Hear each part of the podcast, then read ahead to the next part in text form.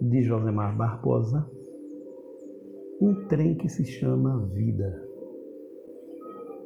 Nascimento, vida nos trilhos. O trem chamado vida vai seguindo sobre os trilhos e as paisagens vão passando rapidamente. E rios, pontes, pássaros, campos se perdem no horizonte. A visão às vezes engana e confunde a mente na velocidade insana. Cada vagão seguindo a máquina mãe.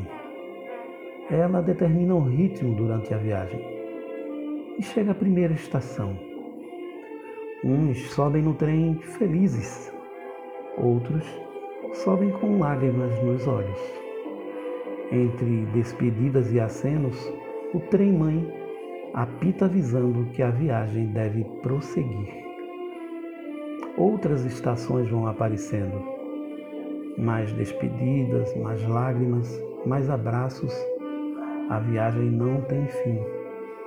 E mesmo quando parece terminar, a viagem apenas recomeça para reencontrar as estações e as paisagens que jamais serão as mesmas.